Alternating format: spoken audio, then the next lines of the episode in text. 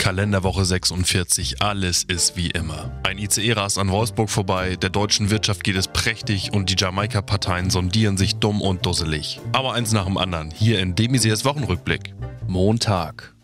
Das Innenministerium rechnet vor, Neuwahlen würden etwa 92 Millionen Euro kosten. Der Bund der Steuerzahler plädiert daher für eine rasche Regierungsbildung, egal wie schlecht sie auch sei. Christian Lindner von der FDP sagte dazu, als Vorsitzender einer wirtschaftsliberalen Partei habe ich die Verpflichtung gegenüber den Wählern, jegliche Steuerverschwendung umgehend zu unterbinden, selbst wenn ich dafür mit diesen links angehauchten Ökofaschisten koalieren muss. Und mit den Grünen.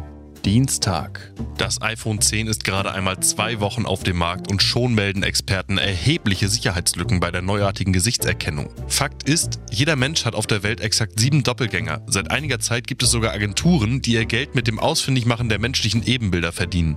Verbraucherschützer warnen, wenn man auf einen Menschen trifft, der einem verblüffend ähnlich sieht, hat dieser es vermutlich auf ihr Mobiltelefon abgesehen. Mittwoch.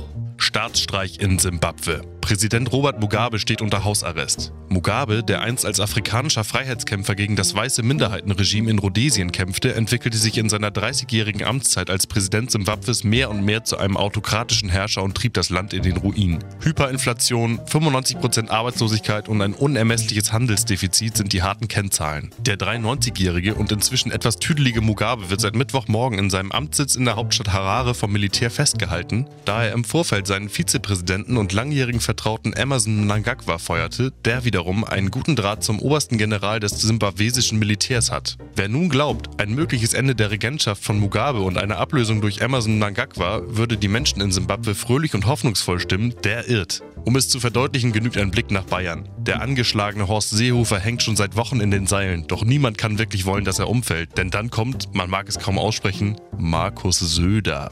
Donnerstag.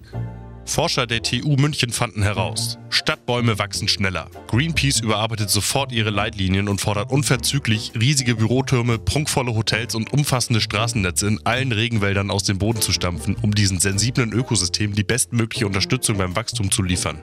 Freitag. Fenstersturz in Manhattan. Die UNO steckt in einer diplomatischen Krise.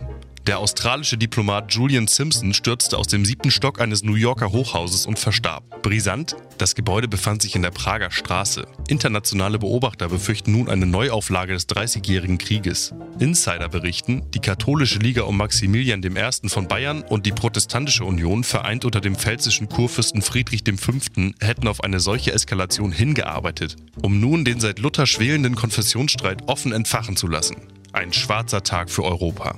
Und das war es auch schon wieder für diese Woche. Ich freue mich jetzt auf mein Highlight des Jahres. Am Sonntag ist Welttoilettentag. Bis dahin muss ich noch einiges vorbereiten. Handy aufladen, Zeitschriften vom Lesezirkel abholen, Thrombosestrümpfe kaufen und das Allerwichtigste, Toilettenpapier. Wer hier meint, mit einlagigem Recyclingpapier sparen zu können, hat keinen einzigen Cent Rabatt verdient und gehört für den Rest seines Lebens weggesperrt, aber nicht auf Toilette. Wir hören uns dann nächste Woche wieder, wenn ich es dann aufschaffe, wieder aufzustehen.